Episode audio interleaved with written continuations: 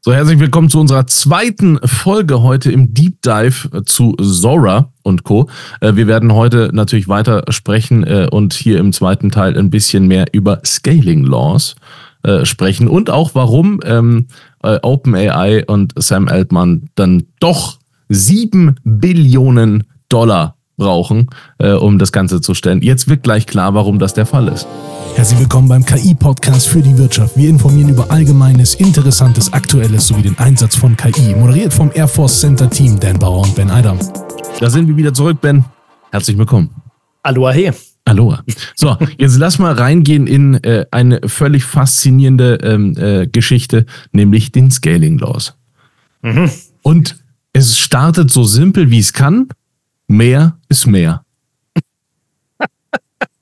Also, nicht eins zu eins, sowas kann man schon mal in diesem Fall sagen. Also erstmal kurz, vielleicht, was sind Scaling Laws? Vielleicht gar nicht so doof, erstmal darauf einzugehen.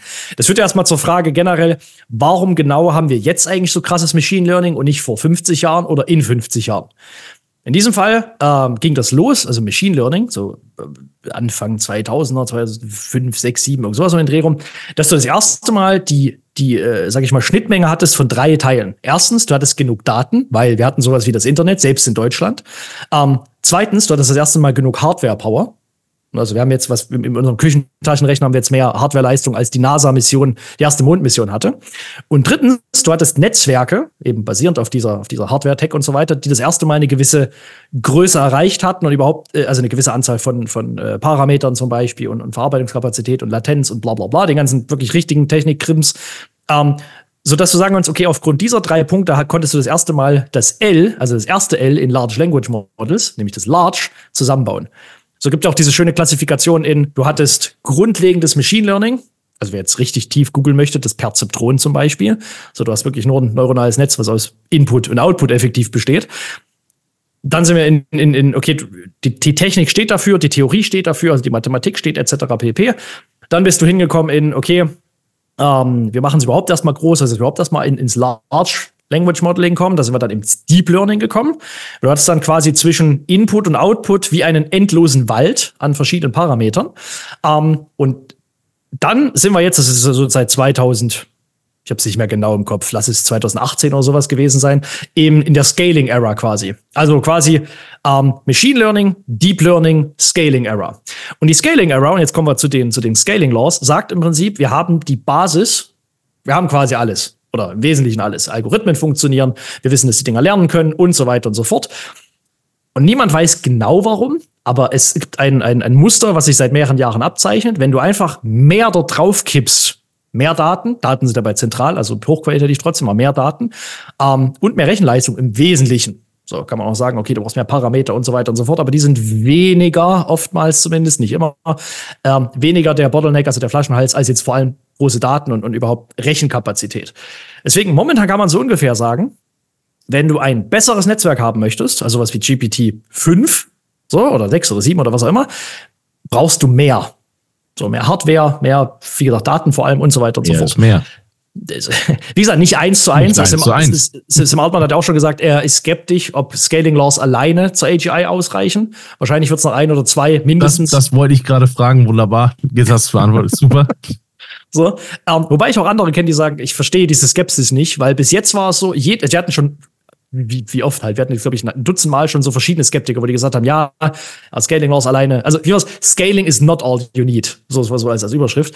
Aber bis jetzt war es immer so, dass es doch irgendwie ausgereicht hat. So, also natürlich nicht nur. Also der Unterschied von GPT-3 zu 4 zum Beispiel ist ja nicht nur, dass es größer ist, sondern die haben ja, äh, das hat zum Altmann mal so eine glaube ich, ist zum Nebensatz mal gesagt. Die haben ja literally hunderte bis tausende so ganz, ganz kleine Veränderungen reingepackt, weil das sind ja super viele, super smarte Leute. Wenn er sagt, okay, einer, ich habe jetzt in äh, an Parameter 95.783 habe ich noch eine Sache feingetweakt, dann ist das ja trotzdem etwas, was signifikanten, äh, eine signifikante Änderung mit sich bringt. Ist aber jetzt kein, kein großes Update. Ich mag dazu die Meilenstein-Seite auch sehr, sehr gerne von OpenAI, weil da sieht man so, was die intern überhaupt mal als, als ähm, worthy quasi achten. Das, ist, das teile ich mal. Weil das ist so, woran du halt siehst, was von Level die haben. Der letzte Meilenstein laut äh, OpenAI war GPT-4. Da ist kein ChatGPT drin, kein GPT-3, kein 3.5. Bei denen war das so, wir haben im Prinzip nichts erreicht. dann ein bisschen was mit GPT-4 und dann wieder lange nichts. Und jetzt ist der zweite Meilenstein, also wo du ja siehst, seitdem hat sich die Welt verändert. Und für OpenAI ist das so, war ein guter Montag. Genau, ja, haben, war ein wir, guter haben, Montag, haben ja. wir solide gemacht. Und jetzt Ja. der zweite Meilenstein, den die sich selber anerkennen, ist Sora. Ja, da Also sprechen wir auch gleich nochmal drüber, was das mit Scaling Laws und Zora zu tun hat. Mhm. Aber für alle Leute, die jetzt den Podcast hören, herzlichen Dank dafür. Mach nochmal zurück, Ben, bitte. Äh, Und alle, die jetzt Bock darauf haben, diese Liste zu sehen, unser YouTube-Kanal KI in der Wirtschaft minus airforce.center, da könnt ihr diese Liste gerade sehen, die der Ben einblendet, weil dort sind auch unsere Gesichter zu sehen. Herzliche Einladung, unseren YouTube-Kanal zu besuchen und zu abonnieren. Jetzt geht's weiter mit Scaling Laws, Fair, fair, was das mit Zora zu tun hat. kurze, kurze Einblende. So, ähm, das heißt, momentan kannst du ungefähr sagen, äh, wie gesagt, nicht eins zu eins, aber roughly mehr ist tatsächlich besser. Also du hast dann, äh, je mehr du da drauf hast, hast du irgendwann dann noch nicht nur, dass die linear besser werden, sondern hast dann sogar noch Emergenzphänomene. Habe ich auch schon mehrfach angesprochen. Ab einem gewissen Level lernen die halt dann so, oder können die auf einmal Sprachen sprechen, auf, die nicht in den Trainingsdatensets drin sind. Oder auf einmal verstehen die Konzepte, die vorher nicht beigebracht wurden. Oder, oder, oder, oder. Das sind so, also genauso wie es die These gibt, dass Bewusstsein nichts anderes als ein Emergenzphänomen ist, daraus, dass einfach ganz viele Neuronen parallel feuern. Also ein bisschen wie, Das Ganz ich in viele- der letzten Folge, genau. genau, ganz viele Wassertropfen sind ja immer noch nur ganz viele Wassertropfen. Aber wenn du genug davon in die Luft packst, wird daraus eine Nebelwolke und es regnet. Genau. So. Und das sind so, das sind so Emergenzphänomene. Also quasi das, die, die Summe ist, äh, das, das, das Ergebnis ist mehr als die Summe seiner Teile. Das haben wir in einer anderen Folge schon mal ein Beispiel von Fischschwärmen aus, äh, dort ein bisschen auseinandergedröselt. So. Und jetzt kommen wir tatsächlich mal dazu, okay, das ist so die Baseline, dass man erstmal kurz das bisschen einordnen kann, was ist überhaupt mit Scaling Laws gemeint, warum und überhaupt. Und das ist auch der Grund, warum. Ich habe jetzt gestern gelesen, dass, dass, ähm, dass Sam Altman wohl gar nicht gesagt hat, wir brauchen diese sieben Billionen, sondern es bräuchte sieben Billionen an insgesamt Investitionen, um den Chipmarkt dorthin zu bringen. Aber ich denke mir dann so, also, wenn er das wirklich, wenn er, wenn er das hätte klarstellen wollen, hätte das einfach auf seinem, auf seinem Twitter-Account ge- geteilt, das wären irgendwie zwei Sä- Sätze gewesen. Also, ich, ich, grob, grob ist die Richtung, gebt doch den Leuten Geld. So, wir wollen dorthin, alles wird besser damit. Und sieben Billionen ist jetzt, es ist halt eine Zahl, ne? Es mag ein bisschen groß sein, aber da hat man zumindest mal eine Richtung. Von daher, das vielleicht noch so als Einordnung. Aber genau deswegen stehen ja diese sieben Billionen im Raum. Weil wenn du genug Chip ba Chips bauen kannst, again, mehr Chips führt dazu, dass das Ding besser wird, also mehr Rechenpower, ähm, führt das dazu, dass du bessere KIs hast. Das mal so kurz als Grundlage und vielleicht Einordnung, was gerade gemeint ist mit diesen sieben Billionen. So.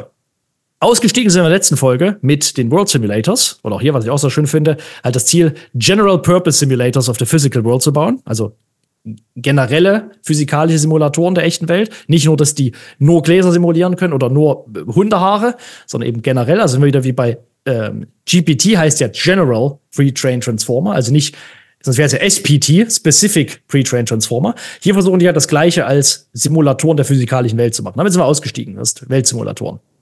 So.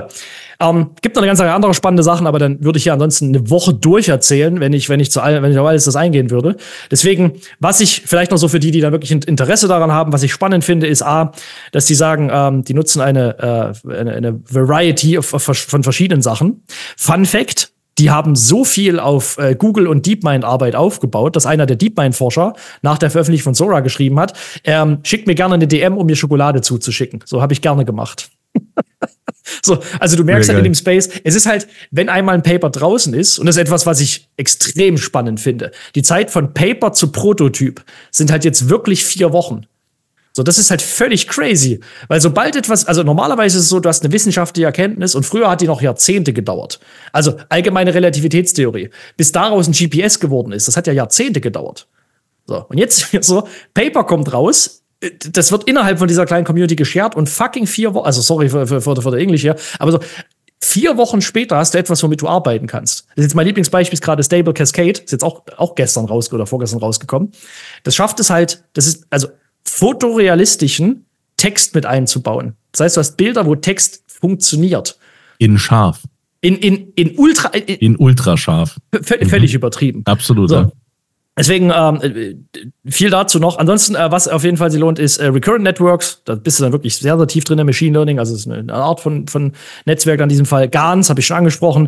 Äh, was damit so Autoregressive Transformers, also generell Transformers, da sich damit auseinanderzukennen, ist äh, auseinandersetzt, ist nicht schlecht. Und Diffusion Models. Das vielleicht noch so als ein paar Stichworte für die, die sagen, ich möchte jetzt wirklich ganz tief in die Technik eintauchen. Ich möchte wirklich verstehen, wie das funktioniert. Da bist du dann besser tatsächlich irgendwann noch mit Lehrbüchern. Also das ist dann der Punkt, wo tatsächlich auch noch ein gutes altes Machine Learning Buch lohnt, weil an der Transformer Architektur hat sich seit die jetzt, was ist rausgekommen, 2016 oder sowas, hat, hat sich ja nicht so viel verändert. So, also das oder so die Fusion Models oder auch GANs, da, das ist dann wirklich bottom line. So, das ist, ich weiß nicht immer, ob sich das lohnt, wenn wir das erklären, aber so, das ist was, da findest du dann wirklich sehr, sehr, sehr, sehr viel Spannendes davon auch weit besser sich erklären könnte. So, auch wie, wie die das machen, dass die ähm, aus visuellen Daten quasi Videos machen, ist auch ganz spannend, nehme ich aber auch nicht auseinander, weil einer dazu bräuchte ich drei Folgen. Ähm, aber auch das so, also erstmal Internet Scale Data, ähm, dass sie diese, diese äh, Spatial Dimensions drin haben, dass sie diese Patches nehmen. Ich kann sehr empfehlen, einfach generell schaut euch das technische Paper dazu an. Es ist sehr, sehr ergiebig. So, da diese, Über da diese Folge aber äh, rund um äh, Scaling Laws geht, gehen wir hier runter, hier ist auch nochmal auseinandergedröselt, kommen wir hierzu. Scaling Transformers for Video Generation, weil das ist das, wo wir jetzt gerade hinwollen, das ist unser Haupttheme. Und hier möchte ich einfach ein Beispiel zeigen, was was, das ist dann das, was mich wirklich impresst. Wenn man sich hier anschaut, Base Compute, es ist der gleiche Prompt, gleicher Rahmen. Base Compute, also du hast, gibst dem relativ wenig Computing Power. Gibst du das ja ein, also was sieht man jetzt im, für, für die, die jetzt gerade unter den Podcast hören? Ähm, du gibst quasi ein, einen Hund mit einer, mit einer blauen Mütze, glaube ich, und dahinter ist eine Frau in einer roten Jacke, etc. Und wenn du dem die, die, sag ich mal, wenig Rechenpower gibst, siehst du einfach nur irgendeinen komisches Fell. Es sieht so ein bisschen aus wie Will Smith, der Spaghetti isst. Es sieht einfach aus wie, was, was zum Geier ist denn hier passiert? So ein bisschen Albtraum. Das ist so ikonisch, ne? Ja, ja. ja. Also so. das ist, das ist äh, jetzt gerade, was wir hier sehen, ist die Verdeutlichung von Scaling Laws. Ja, ja, ja. In drei Bildern oder in drei, drei kurzen GIFs. Es ist unfassbar. Genau, genau. So, also davon ausgeht, dass der Algorithmus selber schon funktioniert, braucht er einfach nur mehr und der funktioniert besser. Ja. Jetzt so. siehst du auch hier am dritten, an, am dritten GIF, siehst du, dass es keine Physik, äh, Physik äh, kein Physikverständnis ist. Ja, ja, ja, richtig, richtig, richtig. Also, ja, wenn man genau hinschaut, dass das aus nichts dann irgendwo dort irgendwie Sachen aufploppen genau, oder dass die Mütze in sich zusammenfällt und so weiter. So, ähm, das ist eben noch der Teil der Holy Grail. Es ist möglich, dass, dass das, na gut, also es fehlen noch andere Sachen, aber dass das Reasoning einer der Punkte schlechthin ist, der dem Ding noch fehlt. Und ich habe gestern was dazu gehört, dass Reasoning im Prinzip aus Machine Learning Sicht nichts anderes ist als, und da muss ich zitieren, ähm, die richtigen Neuronen zur richtigen Zeit triggern. So im Sinne von, das kann schon reasonen. Es ist noch momentan noch nicht eingebaut und es ist sauschwer, das einzubauen. Aber wenn du dem folgst, halt, also seit ich das gesehen habe und auch seit ich das ja gesehen habe, äh, halte ich es für, also halte ich generell für möglich, aber hat sich meine Wahrscheinlichkeit, dass wir eine AGI noch dieses Jahr bekommen, also 2024, ja, ja. größer für 50 Prozent. Ja. So, immer noch nicht sicher, weil es ist immer noch unfassbar schwerer Stuff, keine Frage. Ähm, aber die, alleine. Wenn du dir die Geschwindigkeit anschaust, das ist äh, völlig krank. Ja, ja. Also, jetzt muss man exakt oder ziemlich exakt vor zwölf Monaten war das auf der linken Seite, also dieses, dieses Albtraum Hunde Fluffding, war der State of the Art. Das war das Maximum, was machbar war. Und das auch nur für sehr, sehr ausgewählt. Und jetzt ist das so, da denkt man sich so, wie viele Jahrzehnte ist das denn her? Das war doch die, die frühen 40er, oder? Das ist ja das, warum ich sage, die Geschwindigkeit, das ist echt insane, ne? So, und dann schaut man sich an, äh, wir gehen jetzt weiter. Es gibt, wie gesagt, drei kurze Videos zur Verdeutlichung. Ähm, das Basis oder Base Computing, einfach grausam, ergibt kaum Sinn. Dann gibt es dem das Vierfache davon. Auf einmal ist es schon erkennbar. Es sieht immer noch sehr, sehr verwaschen aus. Es ist immer noch, also es ist machbar, so ist man erkennt es als Video, aber es sieht halt noch so ein bisschen aus wie, naja, gut, hast du jetzt nicht so richtig Mühe gegeben. Und dann gibt es dem das 32-fache an Computing und es ist fotorealistisch. Es ist in Echtzeit, es ist, es ist äh, latenzfrei, es ist einfach crazy esker Shit. Ja, vor allem auch der, also die, die ganze Umgebung, jetzt nicht mal nur der Hund. Ja, genau. Das der starke ja. Fokus im ersten liegt ja auf dem Hund, aber im dritten ist ja die ganze, die gesamte Umgebung, allein wie die ja. Klamotten die, dieser Person sich bewegen oder mhm. der Hintergrund, äh, mhm. dass das absolut realistisch ausschaut mit dem Winter äh, und mhm. den Bäumen. Also es ist, das ist crazy. Und wenn du jetzt nochmal das Doppelte draufpackst, ähm, Wahnsinn. Beziehungsweise äh, 64, 128, 256 etc. Das ist klassisches Exponentialwachstum. Ja. So, und dazu muss man sagen, das ist ja die wissenschaftliche Demo quasi.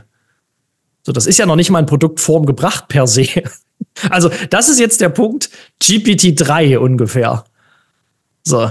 Das, äh, wie gesagt, als, als OpenAI das released hat, waren die ja so, okay, wir schämen uns schon fast dafür, das jetzt zu veröffentlichen.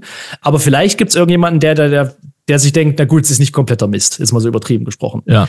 An der also, Stelle hier ganz kurz nochmal für alle Leute, die zuhören oder zuschauen, auch herzlichen Glückwunsch nochmal. Ich bin ein ganz großer Fan davon, euch äh, zu loben, weil ihr seht das hier, ihr beschäftigt euch damit und damit mhm. gehört ihr genau zu den Leuten, die vorne dran sind bei der Entwicklung von AI. Herzlichen Glückwunsch generell hierzu, wer sich mit solchen Themen auseinandersetzt, äh, ich, ich habe das schon digitalen gesehen, ich glaube aber im KI-Zeit ist das nochmal noch mal drastischer. Ich sage immer, das ist eine gläserne Tür. So, die meiner Meinung nach entscheidet sich in der aktuellen Zeit nicht mehr, bist du reich oder arm oder links oder rechts oder weiß der Geier was, all die klassischen Dimensionen, sondern verstehst du, wie die Tech funktioniert, die die aktuelle Welt antreibt und die zukünftige Welt.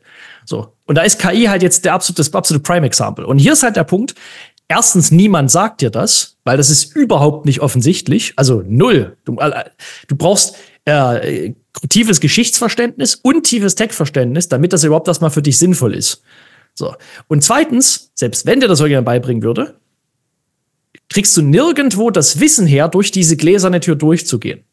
Ich habe mal, ich hab mal ähm, ein paar, paar Leute mit, mit äh, trainiert, ähm, ein paar Mitarbeiter, und da meinte dann eine Teilnehmerin am Montag erstmal so, ich verstehe gar nicht, was wir hier machen. So, weil, okay, Tech und so, ja, schön, ich bin ja kein ITler. So, ich bin, glaube ich, Führungskraft oder was auch immer. So, ich verstehe gar nicht, warum wir das hier machen wollen. Ich gesagt, easy, gib mir zwei Tage Zeit. So, da musst du einfach mal Vertrauen haben, weil ich weiß, am Anfang ist das, ist das eine große Klippe. Ähm, zwei Tage später kam sie zu mir und hat gesagt, okay, ich habe heute Morgen meinen, meinen Nachbarn getroffen, wie jeden Morgen und wir sprechen nicht mehr die gleiche Sprache. Wir leben jetzt in unterschiedlichen Welten. So, und das hat sie so verstört innerlich, dass sie wieder halt zu mir kam und so meint, okay, was zum Geier ist denn jetzt hier passiert? So, deswegen das und, und dieser Podcast ist ein Teil davon. Dieses Wissen, also es gibt ja unendlich viel Wissen. Ich kann mir anschauen, ich kann mir ein Kochbuch anschauen oder wie man, wie man strickt mit, mit den Füßen. Ich weiß, es gibt ja unendlich viel Wissen. Ähm, meiner Meinung nach ist Tech-Wissen und diesem angewandtes äh, Tech-Wissen ist das Wichtigste und Entscheidendste für das eigene Leben und auch das der Kinder und aller, die du liebst und so weiter und so fort. Weil, wenn du dieses Wissen hast, stehen dir Möglichkeiten offen, die es nie in der Menschheitsgeschichte vorher gab. Und also, wer das Zora lernen will, der geht auf fortschrittcenter.de. Dort haben wir tatsächlich äh, vier Schritte, vier Stufen von Einsteiger da holt Ben, also tatsächlich hier unser Ben, äh, auch äh, euch mal ab, äh, was ist denn grundsätzlich wichtig im Job. Und das geht mhm. aber bis Stufe 4 auf C-Level, dass mhm. wir auch Vorstände und Geschäftsführende darin weiterbringen, weil es ist unfassbar wichtig, wie der Ben gerade sagt. Das könnt ihr im Fortschrittscenter Mittelstand ähm, gerne euch äh, anschauen oder nur teilnehmen und der Ben führt euch dann da durch. Ganz kurz. Jetzt lass mal wieder zu Zora zurückkommen.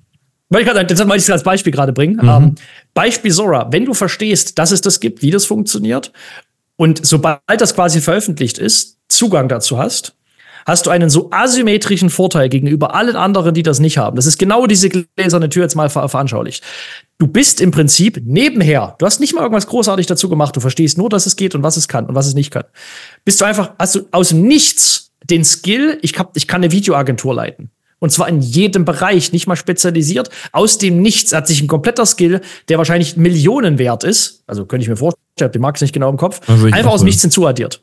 Und das ist eben die Macht von, also von Tech generell. Sie ist halt ein Hebel, ein Schaltungsmultiplikator. Aber in diesem Fall halt von KI im Speziellen. Wir haben das auseinandergenommen, warum sind generative Tools so unfassbar viel krasser als alles, was wir jemals vorher hatten. Das ist ein konkretes Beispiel dafür. Gut, okay, letzter Teil äh, zu Scaling Laws. Also erstmal hier, ich, ich mag halt das Beispiel dafür, weil man sieht es halt schön visuell. Das ist Hammer, wirklich. Das, das, ja. das, das finde ich, find ich halt ganz schnaftel, muss ich ehrlicherweise sagen. Ähm, deswegen ab, äh, Abschluss oder wie sind wir in der Zeit gerade? Ja, wir sind in der Zeit schon durch. Äh, entsprechend würde ich äh, den Abschluss machen. Und äh, auch in der nächsten Folge würde ich ganz gerne ähm, auch unserem Podcast-Motto, nämlich der Wirtschaft, treu werden. Äh, und auch mal mit dir besprechen, wie Zora in der Wirtschaft angewandt werden könnte, für wen es nachteilig ist gerade und für wen es sehr vorteilhaft ist. Dann machen wir das. Dann hier noch zum Abschluss Scaling Laws. Äh, wisse, mehr gerade entspricht ungefähr besserer Leistung. Das vielleicht Kernsatz eins und Nummer zwei. Was heißt das konkret, wenn du solche Sachen liest, wie, okay, da möchte jemand sieben Billionen Dollar einnehmen und, und, oder irgendwie Nvidia ist auf einmal die viertwertvollste Firma. An sich sind das irgendwelche Überschriften, die schön nice to have sind, wenn man Aktien bei Nvidia hat, vielleicht sogar noch ganz nett.